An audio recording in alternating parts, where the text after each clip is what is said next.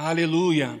Glória a Deus. Irmãos, no domingo passado a Michela ministrou, no, no anterior eu ministrei sobre a importância da unidade. Talvez você não vá lembrar de muitos detalhes, mas eu creio que você, você que assistiu, você vai lembrar do, do assunto, né? E quando nós falamos sobre a unidade, a, a importância da unidade e, e, o, e o peso que isso tem para o sucesso no, da nossa igreja, da nossa família, de, do, do nosso dia a dia, ele é fundamental e ele precisa ser regado com um componente que é chave para o sucesso de qualquer coisa, principalmente quando nós falamos no âmbito de igreja, que é o amor. Sem o amor, irmãos, a gente vai ser somente um grupo de autoajuda aqui. Existe um grupo de autoajuda aqui do lado. Eles têm um papel fundamental nisso, no que eles fazem. Mas aqui não é o nosso objetivo. Amém? Você entende que existe uma diferença? E eu não estou dizendo que lares também não hajam com amor, mas entenda que aqui é um, a, a igreja ela é um organismo que ela vai se desenvolver. Ela vai crescer, onde cada um, cada um de nós aqui estamos conectados uns aos outros para que um possa fazer o outro crescer. Um possa dar suporte para o crescimento do outro.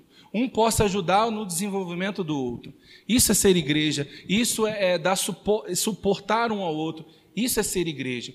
E a unidade ela tem, ela tem que estar conectada com isso. A gente tem que entender que sozinhos a gente não vai chegar em um lugar muito longe. Sozinho a gente até consegue dar alguns passos, mas a gente não consegue chegar num lugar onde Deus quer que nós cheguemos. Nós vamos até um passo, nós vamos dar alguns passos sozinhos, mas juntos nós vamos chegar muito mais longe.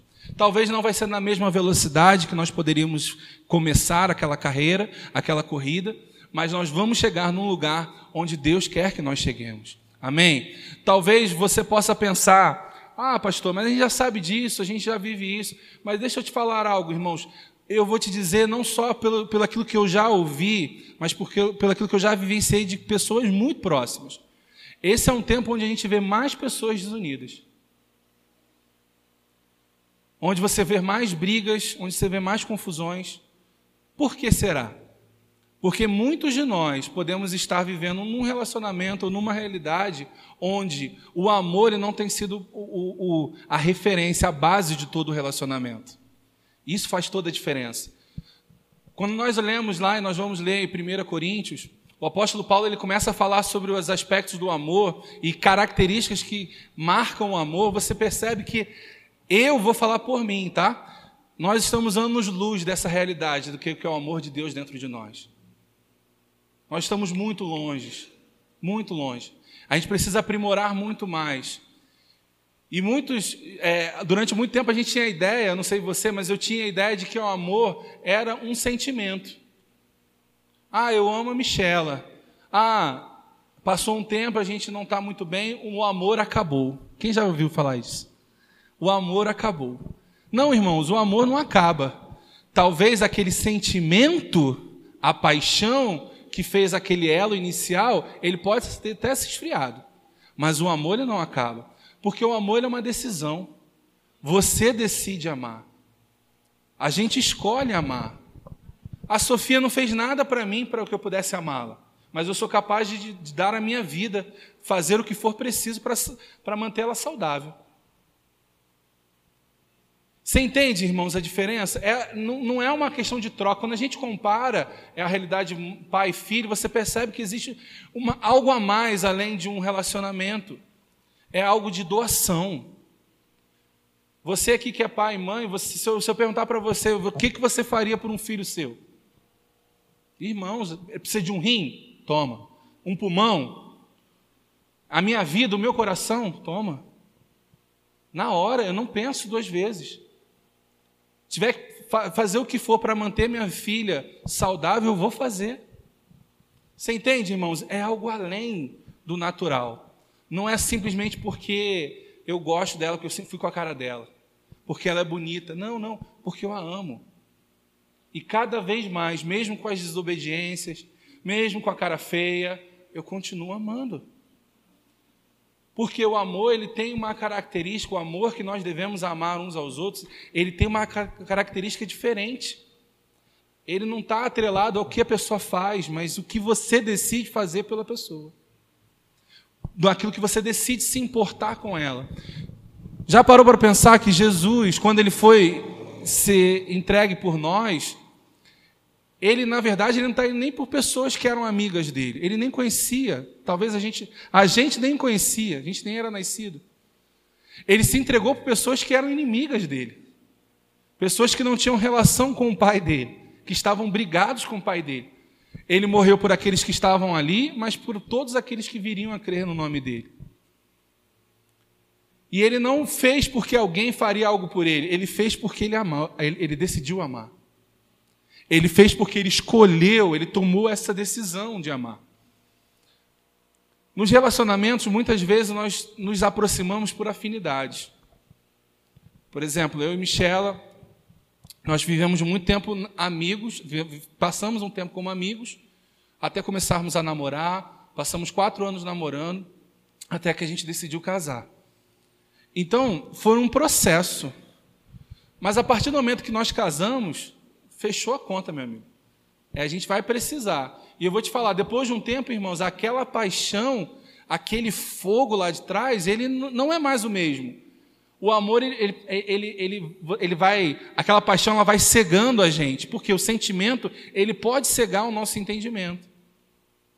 E com o tempo foi evidenciando o quê? O amor o se importar, o pegar junto, independente de, o abraçar, independente de, o, o se compadecer, o, a, a gerar compaixão, o, desejo de estar junto, não porque vai ter um, um, uma relação, mas por estar junto. Você entende a diferença? Cumplicidade. É a gente chegar e você, sabe, ter a alegria de chegar na sua casa, porque você está num ambiente onde as pessoas te amam, se importam com você. Isso é relacionamento, irmãos. É dessa forma que nós devemos lidar. Eu quero que você abra lá, embora você já conheça bastante, mas vamos ler juntos 1 Coríntios 12, a partir do 31, por favor.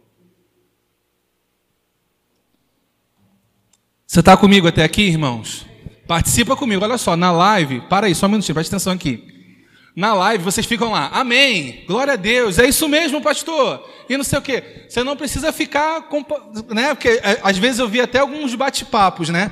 Oi, gente, olha quanto tempo, saudade, não sei o quê, e você, eu ficava olhando assim, eu falei, rapaz, falei assim, ó, mas pelo menos um amém, glória a Deus, tem que, tem que ter aqui na igreja, né? Que lá ficava lá, botava a mãozinha, bot, né, um amém e tal. Bom, a interação é isso, igreja é isso, né? Senão a gente fica na live, né? Não é? Aqueles cora... Poxa, adorava. Fala, o coraçãozinho tá piscando aqui, o negócio tá bom, né? Glória a Deus.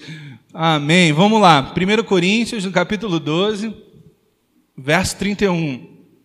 O apóstolo Paulo está falando no capítulo 12 sobre os dons espirituais.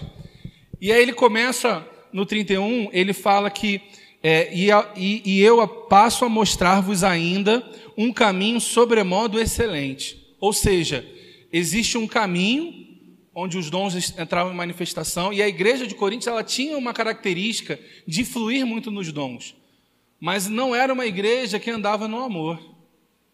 Era uma igreja carnal. E o apóstolo Paulo passa a carta arrebentando com ele. Se você ler desde o início, você vai ver que ele vem tratando mesmo a igreja. Mas isso que é um engano, irmãos, que muitas pessoas acham, e a gente sempre bate nessa tecla aqui. O fato de acontecerem milagres, o fato de acontecerem as manifestações do Espírito, o fato de acontecerem alguns resultados, não quer dizer que Deus está aplaudindo e está concordando com tudo que está acontecendo naquele lugar.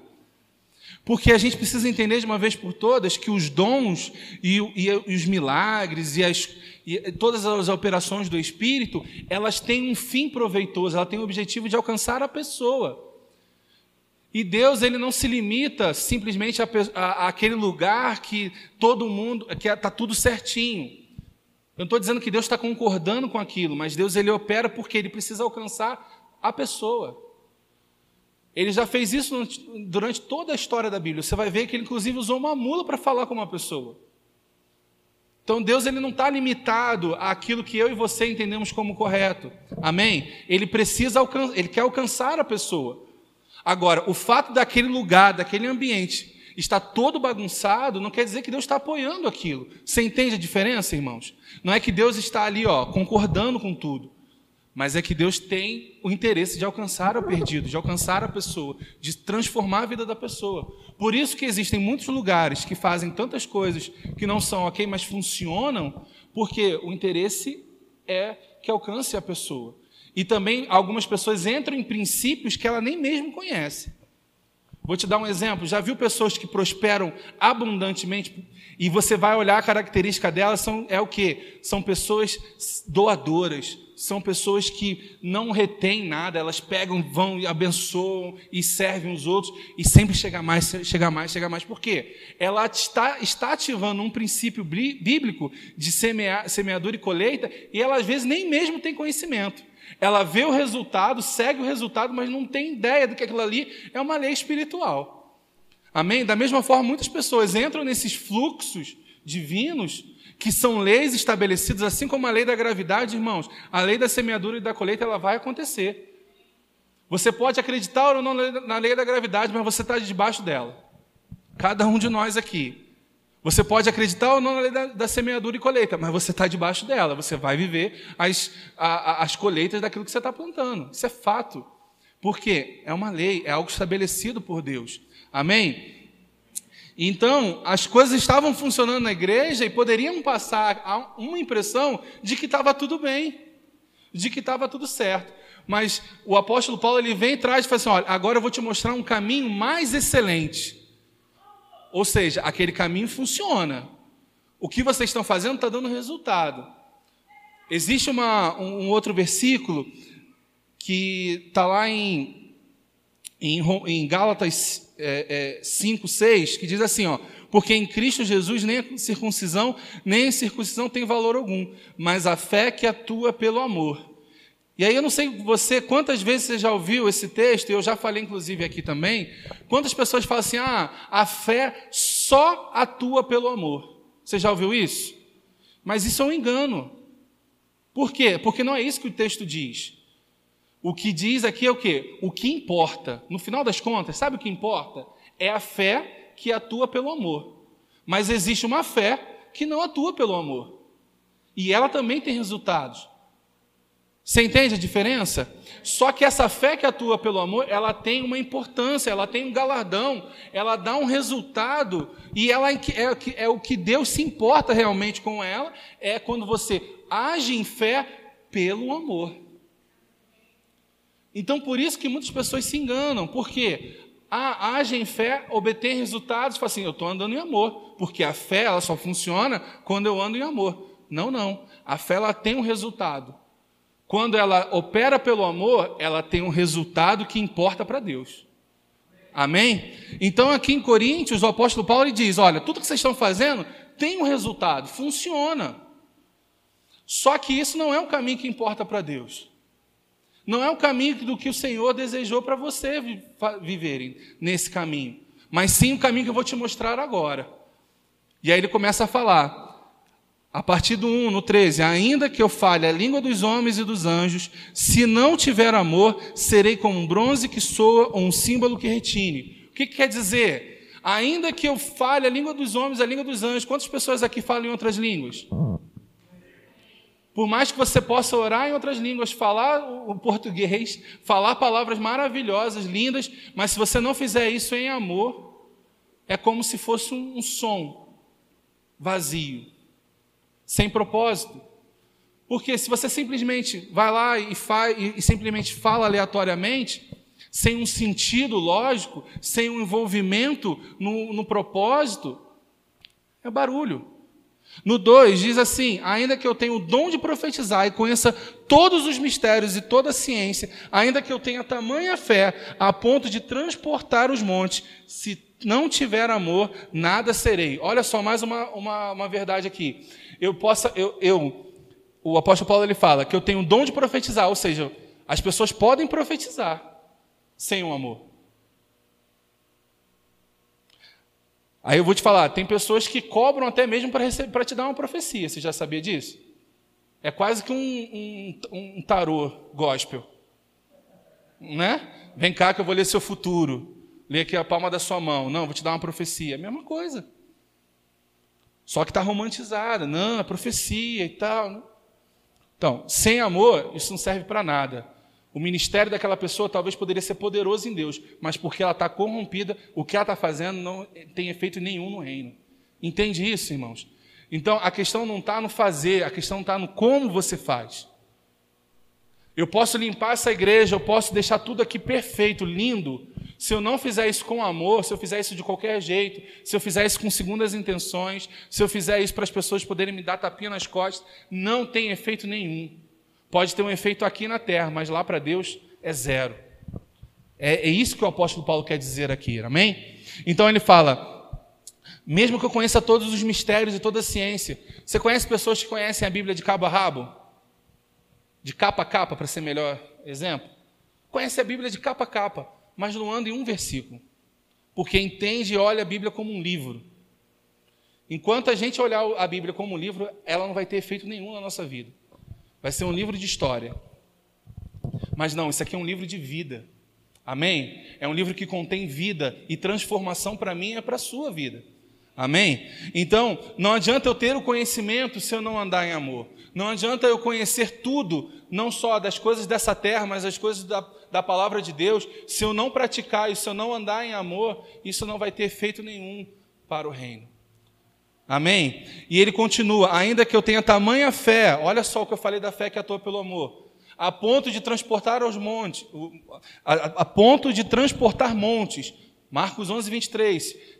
Se alguém disser com a sua boca e crer no seu coração, erga-te, erga-te dizer para esse monte, erga-te, lança-te no mar, e não duvidar do seu coração, assim será como, como lhe foi feito, como, como lhe disse. Amém? Então, você pode ter até esse nível de fé, de transportar monte, mas se você não andar em amor, isso é só barulho. É isso que o apóstolo Paulo está dizendo aqui para a gente.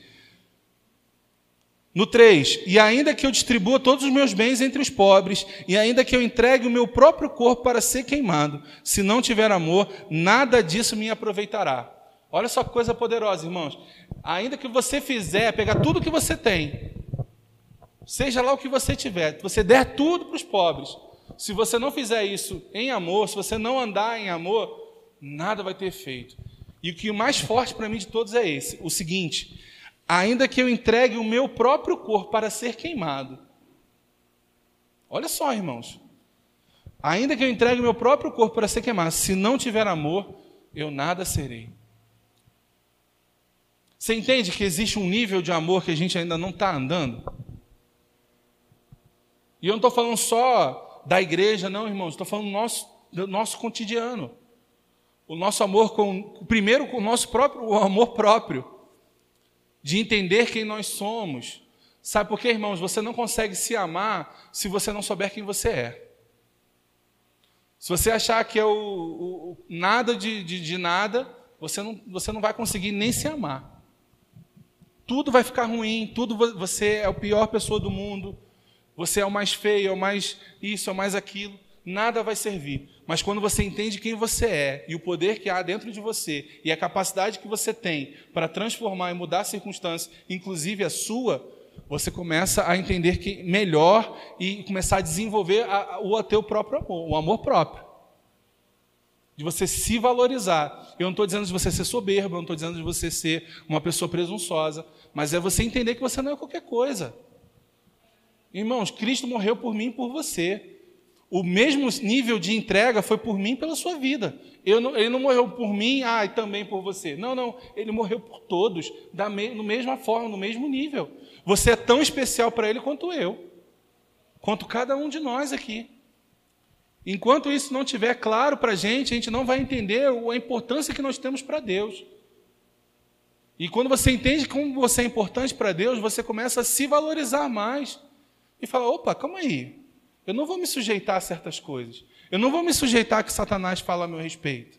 Não importa se é a minha família que está falando isso, não importa se são os meus amigos, não importa se é o meu cônjuge, não importa quem for. Eu não vou me sujeitar a isso, porque eu sei quem eu sou.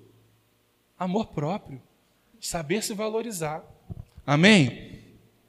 No 4 diz: O amor é paciente, é benigno, o amor não arde em ciúmes, não se ufana, não se ensoberbece, não se conduz inconvenientemente, não procura seus interesses, não se exaspera, não se ressente do mal, não se alegra com a injustiça, mas regozija-se com a verdade. Tudo sofre, tudo crê, tudo espera, tudo suporta.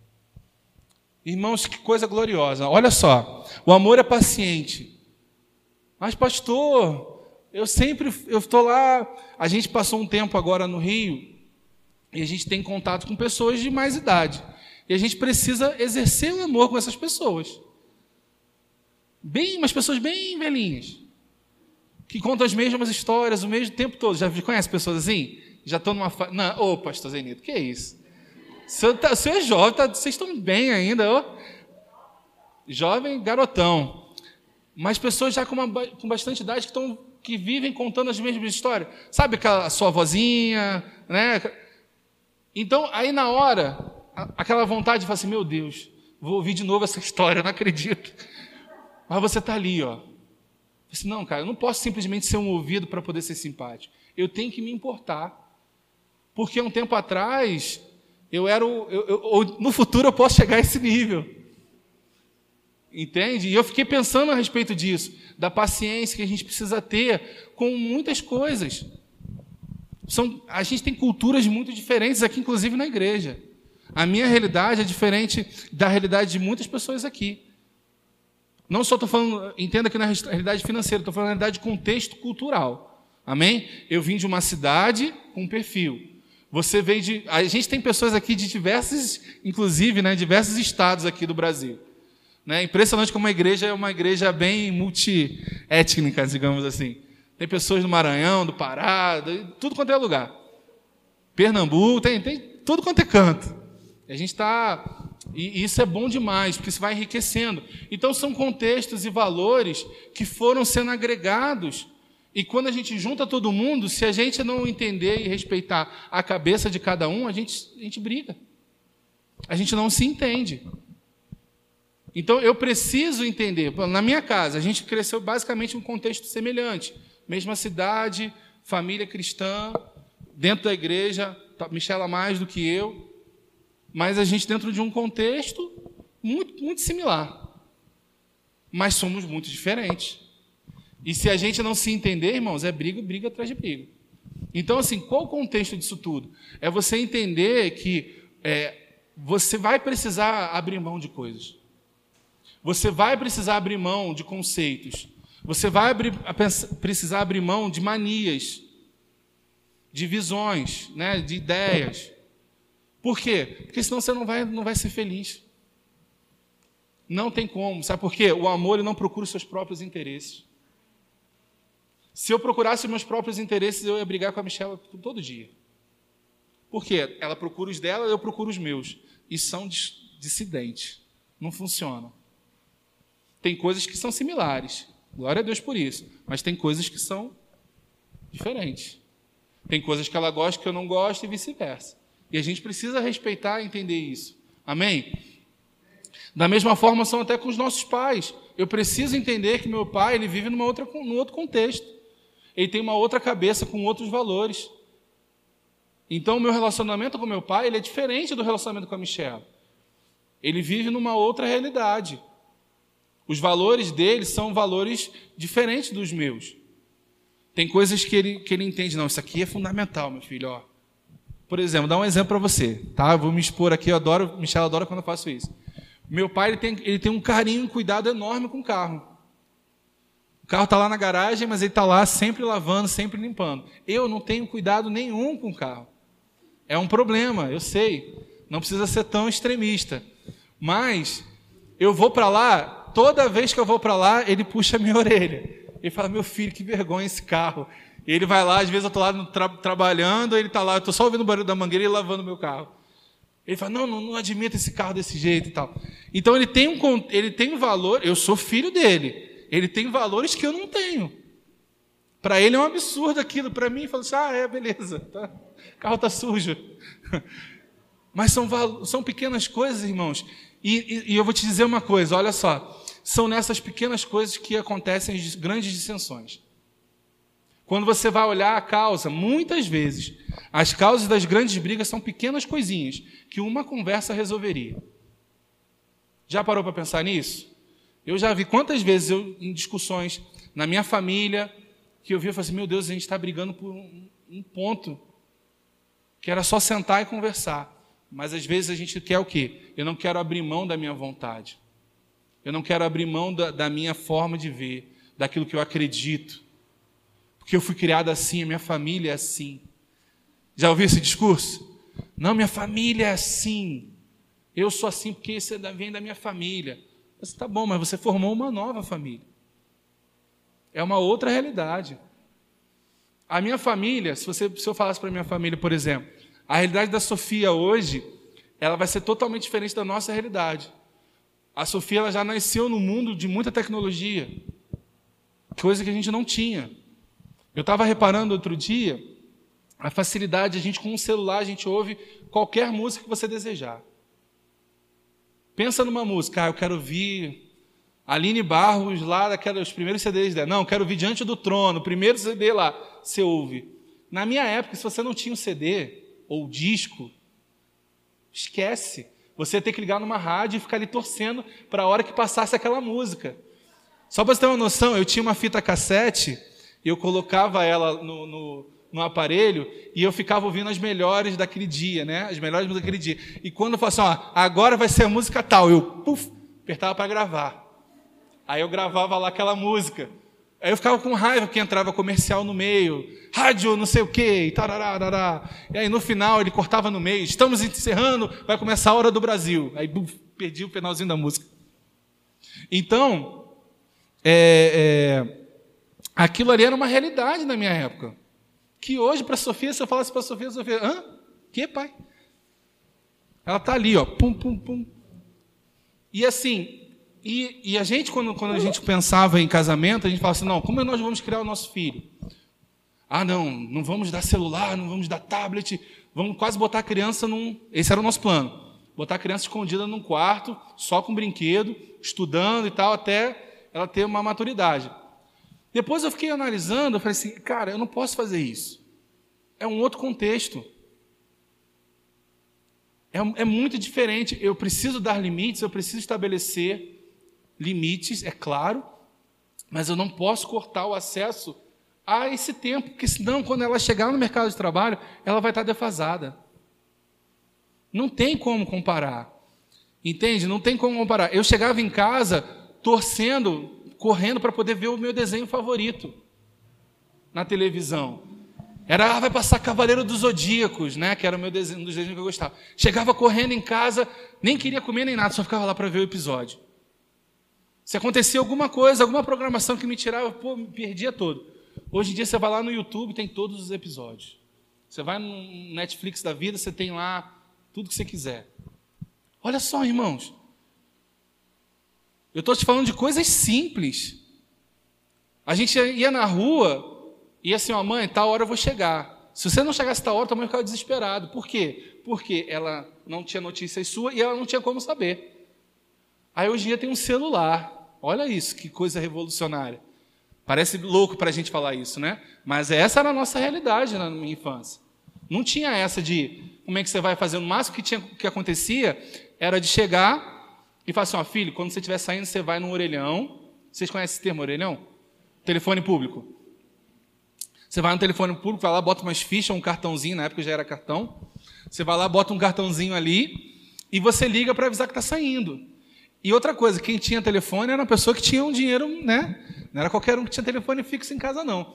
Hoje em dia o telefone fixo a gente até desativou lá de casa. A gente nem usa. Então, assim, gente, é, a, mudança ela é muito grande. E isso a gente vai precisar avaliar e até para limitar os nossos filhos na educação deles. Porque senão eu vou poder privá-los de desfrutar de coisas gloriosas lá na frente. Então eu preciso entender que a minha cabeça, que as coisas mudaram. E aí eu vou te falar, isso é uma geração minha para minha filha. Então algo, algo similar é, é entre a minha geração e a geração do meu pai. Entende a diferença? A, a realidade do meu pai na infância é bem diferente da minha realidade. Talvez meu pai não tinha nem TV em casa quando criança. Poucas pessoas tinham TV. Então, assim, por que eu estou compartilhando tudo isso com vocês? Porque a gente precisa entender as diferenças. A gente precisa respeitar e entender as diferenças. Porque senão a gente vai se frustrar. A gente vai se machucar dia após dia. Porque eu estou citando exemplos aqui, eu peguei um exemplo que todo mundo conhece, mas você pode pensar em situações diferentes. Você pode pensar numa situação onde eu cresci, onde as, minhas, as mulheres da família, elas que faziam todos os trabalhos de casa e o homem não fazia nada. E a Michela cresceu num ambiente onde isso não existia. Tarefas eram divididas, porque todo mundo trabalhava, todo mundo ia para a rua para trabalhar, e quando voltava, cada um fazia a sua tarefa, e era dessa forma. E aí a gente casa, eu esperando que ela seja quase que a minha empregada, e ela esperando que eu divida as tarefas. Como isso vai dar certo? Só com a conversa, só com alinhamento. Então a gente precisa, e outra coisa, irmãos, a gente precisa ser paciente. Entender que é um processo. Talvez eu vou pegar isso rápido, eu vou começar a ajudar rápido, talvez eu vai levar um tempo, talvez eu vou precisar ter entender que, que isso talvez nunca vai ser do jeito que a gente imaginou, mas a gente vai chegar no meio termo. Entende? Então, o amor é paciente, o amor é benigno, ou seja, o amor ele sempre vai promover o bem. Às vezes você pode pensar, ah, mas eu ando assim, mas olha, quando você torce pelo fracasso ou você torce pelo mal de alguém, você não está andando em amor. Mas, pastor, é os chineses lá que botaram esse vírus maldito para todo mundo. Então, meu irmão, é por ele mesmo que você tem que amar. Né? Não é torcer para que jogue uma bomba lá, não. É amar eles. Mas é, é, ah, pastor, mas você não sabe o que ele fez para mim. Ele pisou, ele me humilhou, ele fez isso, aquilo. Então, irmãos, a palavra Jesus Cristo disse na, na, em, em, Mateus, quando ele fala lá sobre o, no, no Sermão do Monte, ele fala o quê? Se alguém te ferir com uma face, dá a outra. Não pague o mal por mal, mas pague o mal com o bem. Essa é a nossa realidade, esse é o nosso contexto, irmãos. E eu vou te falar, quando nós agimos assim, nós transformamos a situação e o constrangimento que possa ter gerado qualquer coisa que a gente viveu. Porque quando a gente anda em amor, há um poder que acontece. Há um poder que é manifesto, a gente ativa algo que é além da, da nossa, do nosso entendimento. A gente não vai simplesmente agir e, e, esperar que vai ter um resultado se a gente não cumprir com o resultado que a palavra nos garante, se a gente não cumprir esses valores, esses conceitos. E como eu falei, irmãos, é uma decisão. Você não vai fazer porque alguém fez por você. Pelo contrário, se você fizer aquilo que alguém fez por você, talvez você vai fazer um mal. Então o amor ele é benigno. O amor não arde em ciúmes. E aí a gente pensa sempre em ciúmes em um casal. Né? Ah, não, não ele está te olhando, ele está fazendo isso, e aquela coisa toda. Do relacionamento homem e mulher. Mas eu estou falando ah, de ciúmes no geral. Às vezes a gente tem ciúme de um, de um, de um parente. Ah, não, vou dar um exemplo para vocês. Às vezes dentro da casa, sabe aquela coisa assim, ah não, fulano é, é, o, é o preferido da manhinha. Aí fica aquela coisa da brincadeira, mas fica alimentando dentro do nosso coração aquela preferência. Ela não me ama, ela prefere fulano. Ela não me ama, ela prefere Beltrano. Isso é muito perigoso, irmão. Sabe por quê? A gente começa a desenvolver um sentimento e uma mágoa que só vai nos prejudicar. Então vamos andar em amor. Se aparenta ter uma preferência, irmãos, fique com seu coração livre. Tenha certeza que tem um amor destinado para você. Amém? E se agarre a ele e Deus vai te honrar. Deus vai te recompensar. Com um marido, com uma esposa maravilhosa, com um parente que, que você não esperava tanto, mas que vai estar sempre ali te socorrendo. Quantas vezes você não tinha. Tem pessoas que não têm o amor dos pais tão presente, mas tem uma, um tio, uma tia que sempre abraça, que cuida, que às vezes é como um pai para aquelas pessoas. Não é verdade? Então o amor não arde ciúme, não se ufana, não se ensorbebece, não se conduz inconvenientemente, não procura os seus próprios interesses, não se exaspera, não se ressente do mal, não se alegra com a injustiça, mas regozija-se com a verdade. Irmãos, O amor ele sempre vai promover o bem, sempre vai promover o que é certo. Ele nunca vai se, se crescer, nunca vai fazer de você maior do que você deve ser, ou se sentir maior do que você deve se sentir. Você deve entender a, a, o seu papel e a sua função. E, an, e andar em amor vai te levar sempre num contexto onde você sempre vai valorizar o próximo. É, sempre ele vai sinalizar para o próximo, ele sempre vai visar o próximo. O amor ele nunca busca a si mesmo, ele sempre busca o próximo. Então, quando a gente tem essa visão do próximo, irmãos, é, é, e se cada um pensa o seguinte: se, se, o meu interesse, e ele deve ser dessa forma, está sempre em poder agradar e promover o bem para a Michela, se eu tiver sempre esse intuito, muitas das escolhas que eu faço, elas vão mudar. Porque talvez as coisas que eu gostaria de fazer vão ser diferentes do que ela gostaria de fazer. E quando eu busco fazer isso, eu promovo nela, eu gero nela um constrangimento, digamos assim. Assim, poxa, ele está fazendo isso por mim, olha só que legal. E aí o que você vai fazer? Naturalmente, irmãos, embora você não deva buscar isso, há uma retribuição. É natural que aconteça isso. Eu, eu, assim, eu tenho aprendido muito com a Sofia, por quê? Porque eu vejo ela retribuindo coisas agora que a gente plantou lá atrás. Carinho, amor, afeto, atenção. E ela vai retribuir da mesma forma. Ela está lá, sempre quer estar tá junto, fazendo carinho, abraçando, retribuindo. Mesmo que a gente não tenha feito nada demais, entende? Mas porque ela entende que aquilo ali é o certo a se fazer, ela já está agindo e praticando aquelas coisas. Amém? Então, da mesma forma, irmãos, a gente deve lidar no nosso dia a dia. Não buscar a nós mesmos, mas buscar a promoção do próximo. O que, que eu posso fazer diferente por ela? O que, que eu posso agradar a ela de uma forma diferente? E aí, quando eu faço isso, eu estou promovendo isso com ela, automaticamente isso vai gerando nela uma, opa, poxa, glória a Deus, que coisa boa, vou, quero fazer algo por ele também. E aí vira uma retribuição eterna. Uma troca, um trocando pelo outro. Irmãos, e atitudes de amor, elas têm um peso. Tem um, tem, eu vi um vídeo essa semana que mexeu muito comigo.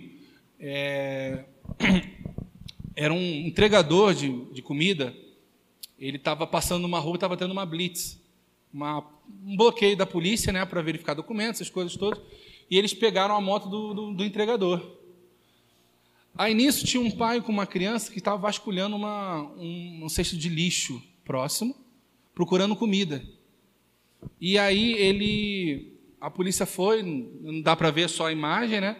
Aí tem uma confusão com outro carro que tá, o cara estava lavando o carro lá. Aí o cara estava lavando o carro, molhou o motoqueiro. Eu falei, meu Deus, esse cara estava num, num contexto de dia terrível. Né? Perdendo a moto, perdendo a entrega, sendo molhado por um carro lavando. Aí nisso ele vê o cara lá sentado com o filho no meio-fio. E aí ele lembra que ele estava com a comida no carro, ele abre a, aquela, aquela bagzinha dele lá, né? E pega a comida e entrega para a comida que ele entregaria para alguém, né? talvez a sua, que de repente não chegou. Mas ele pega aquela comida, porque ele já estava perdido mesmo, ele não ia conseguir entregar, e ele foi e doa a comida para aquele pai e para aquela filha. Aí nisso os policiais veem a cena. E aí eles falam assim: não, cara, vem cá, vem cá, me ajuda aqui. Eles tiram a moto que já estava na caminhonete para ser recolhida para o depósito e liberam o motorqueiro. O que, que eu estou querendo te mostrar nisso? um gesto de amor, mesmo numa dificuldade, ele comove as pessoas. Eu não estou dizendo que ele estava certo, eu não sei nem se ele estava com a documentação, eu não estou entrando no mérito. Eu estou falando do, do, do, movimento. Você vê num, numa cena coisas aleatórias acontecendo que no final tudo faz, parece que tudo foi programado. Ele estava ali passando, perdeu a moto, foi molhado por um cara lavando o carro, viu, uma, viu um, um, cara com um filho passando fome, dá a comida que estava com ele, aí nisso o cara da, da polícia resolve ajudá-lo, o cara que molhou arruma uma toalha com o vizinho, seca o cara. Então, assim, tudo foi convergindo, por quê? Porque o cara andou em amor, mesmo com uma necessidade. O que, que eu quero dizer isso para você? Mesmo você com necessidade, irmãos, fique, fique atento. Não olhe somente para você, não olhe somente para a sua realidade, mas olhe para o próximo, olhe para quem está próximo.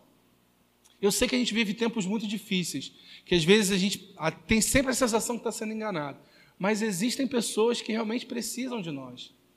E eu sou muito grato a Deus pela nossa igreja, porque todas as vezes que nós precisamos e nós contactamos as pessoas, sempre houve uma resposta positiva. E a gente sempre pôde socorrer, sempre pôde atender, e glória a Deus por isso. E vai ser assim, e essa vai ser a nossa marca. Amém? Porque aqui a gente não está somente como igreja, como um, um, algo para cumprir um protocolo. Mas a gente de fato quer ser igreja. E ser igreja é socorrer vidas.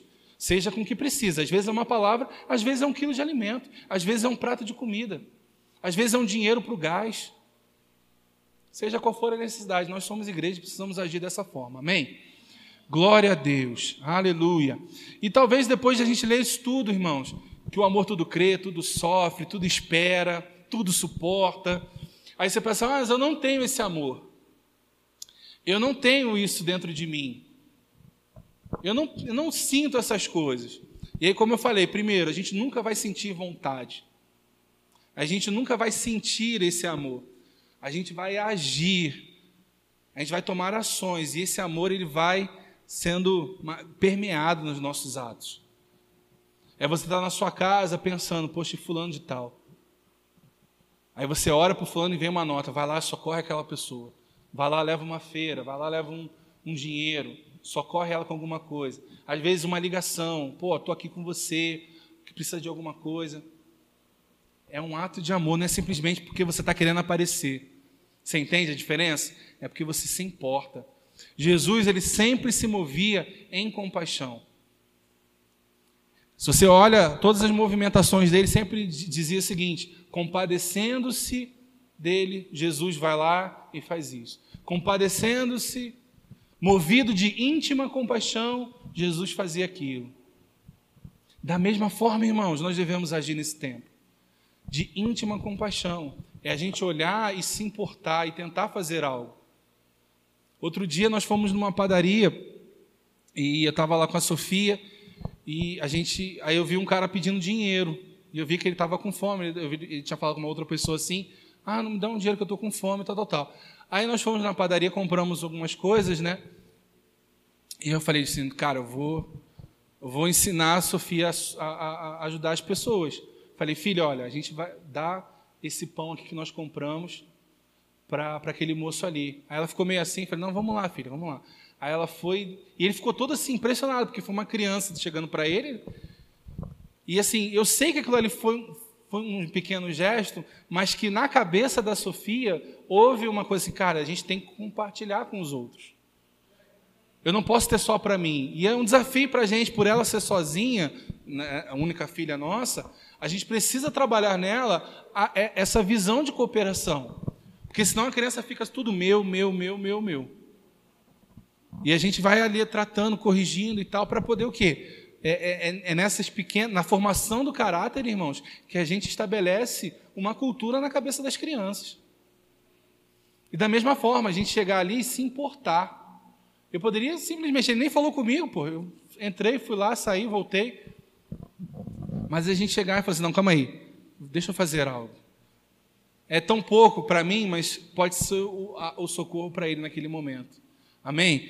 Então, assim, irmãos, são esses gestos em amor, e eu não falando, eu estou dando esse exemplo agora, mas você poderia, eu poderia dar vários exemplos. Né? Às vezes a atenção é tudo que uma pessoa precisa. Eu me lembro, eu estava falando de pessoas de mais idade, eu me lembro do meu avô. Eu chegava, eu, eu estudava de sete da manhã às sete da noite, segunda a sábado, que eu fazia ensino médio e técnico. Eu fazia ensino médio e técnico em informática.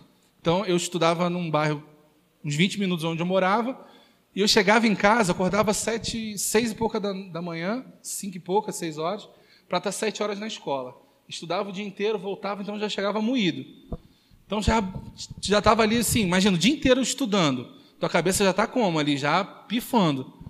Aí meu avô sentava com a voz dele bem tranquilinha e tal, depois do jantar, lá para as nove horas, ele começava a contar uma história. E aí ele começava, não, não sei o quê, daqui a pouco ele. Só senti, eu só senti o, o toque assim no meu braço. Filho, já, eu já estou acabando a história. aí ele continuava a contar a história.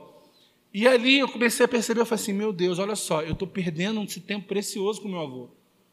De poder ouvir e pegar coisas, pedras preciosas que nessas histórias surgem. E eu comecei a me policiar para quê? Para que eu não dormisse. Então eu falava, vô, vamos fazer um café. Vamos fazer alguma coisa. Aí eu tomava um café, dava uma animada, aí eu via a história inteira que ele contava. Às vezes era a mesma história, né, como eu falei, mas eu ouvia a história inteira e aquilo me enriquecia. Porque valores eram transmitidos naquelas histórias. Então ele mesmo de todo, mesmo às vezes de uma forma aleatória, simplesmente porque ele queria conversar, eu via aquela história aquilo me enriquecia, porque eu via algumas coisas de caráter que ele me ensinava através dos atos que ele tomava. Então comecei a perceber uma, um, um, efeito diferente naquilo. Isso é o que, irmãos? E simplesmente porque eu precisava dar atenção para ele, e ele ficava super feliz. Tudo que ele queria, ele não queria nada. Meu avô já aposentado, tinha o salário dele, tinha esposa dele, filho, neto, tinha tudo. Ele só queria atenção, ele só queria alguém para conversar. Na verdade, ele nem queria conversar, ele só queria que alguém ouvisse. E eu era o ouvido para ele, e ele para ele aquilo ali era ótimo. E quantas e quantas noites, irmãos, eu cansado ali, mas ouvindo, dando atenção. Isso é andar em amor também. É você se importar e saber valorizar o que é, o que é importante para a pessoa. E eu via retribuição naquilo que eu fazia. Eu via o carinho e a atenção que ele me dava. Eu via que ele se importava comigo. Eu via que ele ficava ligado nas minhas necessidades. E quantas e quantas vezes eu acordava por volta de 10 para as 6 da manhã, quando chegava mais 5 e meia da manhã, eu só via a porta abrindo assim. Aí eu, falei, aí eu já estava ali meio aquele últimozinho de sono. Aí às vezes eu estava precisando de um dinheiro para alguma coisa, para comprar um livro, alguma coisa. Eu vi que ele ia lá, abria minha carteira, botava um dinheirinho e saía sem, sem nem falar comigo só para poder atender minha necessidade. Eu não estava fazendo isso para ser comprado. Você entende, irmãos? Mas eu, eu via isso como uma retribuição do amor que eu exerci simplesmente por dar atenção. Eu atendia uma necessidade que era dele ter atenção e ele atendia necessidades minhas. Mesmo sem eu pedir, mesmo sem eu falar, simplesmente porque ele ouvia. Às vezes ele nem ouvia nada e simplesmente colocava. Então, por que eu estou querendo dizer tudo isso, irmãos? Andar em amor não é simplesmente dar dinheiro, dar comida para as pessoas. É você atender necessidades também. Necessidade de uma forma geral. Andar em amor é você promover o bem. Andar em amor é você se importar com aquilo que é importante para o outro. É você olhar para o outro e falar assim, cara, o que é importante para ela? O que eu posso fazer de diferente para poder agradá-lo? O que eu posso fazer diferente para poder agradá-lo? Isso é andar em amor, amém? Em Romanos, em Romanos 5, perdão, abra lá comigo, por favor. Nós já estamos encerrando já.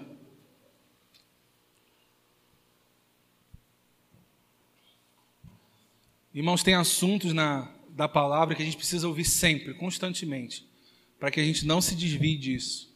Amém? A gente possa crescer e cada dia mais andar à luz da palavra, e isso entrando e firmando dentro dos nossos corações, para que a gente ande à altura da palavra, à altura daquilo que Deus estabeleceu para mim e para a sua vida. Amém? Em Romanos 5, a partir do 4, diz assim, a partir do, do 5, Ora, a esperança não confunde, porque o amor de Deus é derramado em nosso coração pelo Espírito Santo que nos foi otorgado. Porque Cristo, quando nós éramos fracos, morreu a seu tempo pelos ímpios. Dificilmente alguém morreria por um justo, pois pode, poderá ser que pelo bom alguém se anime a morrer. Mas Deus prova o seu próprio amor para conosco, pelo fato de ter Cristo morrido por nós, sendo nós ainda pecadores. Aqui o apóstolo Paulo fala algo poderoso, irmãos. Aquilo que a gente estava conversando no início. Talvez por alguém bom, uma pessoa legal, uma pessoa gente boa, você até se animaria a morrer. Ah, talvez. Né? Eu vejo tantas pessoas nesse tempo, com pessoas famosas, e se comovendo com tudo aquilo para poder, de alguma forma, nem que seja através de uma oração, dar um suporte para aquela pessoa. E, e, e, tem pessoas que eu sei que, inclusive, poderiam até tentar fazer algo a mais, dar uma, um órgão, fazer alguma coisa para socorrer alguém. Agora imagina Deus fazendo isso com uma pessoa que era um estranho, um inimigo seu, que tinha quebrado a relação com ele. Deus ele prova desse próprio amor conosco dessa forma. E o amor dele, ele já foi derramado, ele, tá, ele é derramado no nosso coração. Não tem como, ele, ele não vai ser e nem, e nem foi. Ele é. Porque o Espírito Santo está dentro de nós e ele nos ensina acerca de todas as coisas. E, ele, e a gente tem a condição plena de andar em amor, o amor do tipo de Deus, a todo instante. Não existe nada que precisa ser feito. A única coisa que precisa fazer é que nós precisamos tomar posição e postura a respeito disso. É a gente olhar, é, entender que é uma decisão nossa andar em amor. É uma postura nossa não o que Deus vai fazer. Ah, Deus coloca amor em mim. Ah, Deus promove isso na minha vida. Ah, Deus reaviva em mim esse dom de amar. Não, irmãos, Deus não precisa fazer mais nada, Ele já fez o que tinha que ser feito. O grande desafio dessa nossa, da nossa geração não é, não é esperar Deus fazer algo por nós, mas é a gente fazer algo com aquilo que Deus já fez. Entende a diferença? A gente precisa entender que o que Deus tinha que, ser, tinha que fazer, ele já fez. Ele já deu Cristo, ele já deu a sua palavra, ele já nos concedeu tantas coisas. O que nós precisamos fazer é o quê? Executar os princípios da palavra a respeito dessas coisas para que nós possamos, possamos viver cada uma dessas promessas. É isso, irmãos. Pode ser sim, pode parecer simples, porque a gente ainda tem aquela cultura de, de orar, de colocar o joelho no chão e pedir a Deus alguma coisa. Existem coisas e nós vamos continuar pedindo a Deus, é claro, mas existem outras que Ele já declarou, já determinou para nós. Ele já lançou sobre a nossa vida. Não há mais nada que Ele possa fazer. Da mesma forma, irmãos, Deus ele já compartilhou para cada um de nós uma porção de fé. Ninguém nessa humanidade, ninguém pode dizer que não tenha fé. Todos nós temos uma porção de fé, como de um grão de mostarda que seja mas tem lá dentro de nós uma capacidade de crer em algo. Aí a gente fala, pai, me dê. Já viu gente falando isso? Pai, me dê fé. Pai, me dê fé para acreditar nisso. Me dê fé para viver isso. Quando, na verdade, o que nós precisamos fazer? Desenvolver a fé que já está dentro de nós. É desenvolver. A fé ela tem um poder de crescer dentro de nós. É só você imaginar que você cria em alguma coisa, conforme você vai conhecendo a palavra, você vai se aproximando de Deus, você começa o quê? A ter mais confiança nele. Não é assim? Da mesma forma, o nosso relacionamento também. Eu conheci a Michela e com o tempo fui conhecendo ela de mais próximo, de mais próximo, a ponto de isso aumentar a minha confiança nela. Da mesma forma, o relacionamento com Deus, você vai se aproximando, porque a fé vem pelo ouvir e ouvir pela palavra. O ouvir a palavra vai nos aumentar a fé. O amor, irmãos, o amor já é derramado em nós. O que, que nós precisamos fazer? Andar nele. Andar à luz dele. Buscar a motivação certa. Buscar em Deus aqui, sabe, enxergar dentro de nós o que está nos movendo. Por que eu estou fazendo o que eu estou fazendo? Por que eu estou agindo como eu estou agindo? Eu estou fazendo isso para poder ter uma, um, um status ou eu estou fazendo isso porque eu amo as pessoas? Por que eu vou lá e socorro as pessoas? Eu vou lá e, e dou alimento, eu vou lá e dou uma atenção. Eu faço isso para que as pessoas possam, pastor, você é uma bênção? Ou faço isso porque eu me importo com as pessoas? Isso eu preciso checar sempre no meu coração. Isso você precisa checar sempre no seu coração. O que, que está te movendo? O que, que está te conduzindo? São reconhecimento, são status, são poder, é poder, é o quê? Ou, de fato, é o amor de Deus? Ou você está fazendo simplesmente porque você quer o bem da pessoa? Você entende isso, irmãos? Amém? Então o amor já está dentro de nós. E, e, Deus ele já provou isso, inclusive quando ele enviou seu próprio filho para nós. Ele enviou seu próprio filho para que todos nós pudéssemos crer nele. Ele não, ele, ele, ele deu o melhor. Ele não fez de qualquer jeito, ele não deu um remendo, não, não. Ele mudou, transformou a história das nossas vidas. Eu gosto muito de um, de um exemplo tão simples que o pastor Humberto fala. Ele fala assim: olha, é, Deus ele não veio te dar um comprimido e toma esse comprimido, vá lá e morra bem, morra em paz. Não, não, ele veio para te curar, ele veio para te transformar, ele veio para transformar a sua vida de uma vez por todas. Ele não veio te dar um calmante para você aguentar essa vida aqui nessa terra. Ele veio para transformar a sua vida. É diferente, irmãos. Entenda o seguinte: a palavra não é um calmante. para você suportar o viver nessa terra. A palavra é aquilo que vai te sustentar a viver em paz, reinando nessa terra. É dessa forma, irmãos. E nós precisamos olhar e nos atentar a esses aspectos. Andar em unidade, em um só pensamento, em um só propósito, em uma só disposição mental, mas envolvendo o amor nisso tudo, se importando uns com os outros, traz, colocando o outro como mais importante do que a sua própria vontade. Quando nós fazemos isso, irmãos, tudo ao nosso redor muda.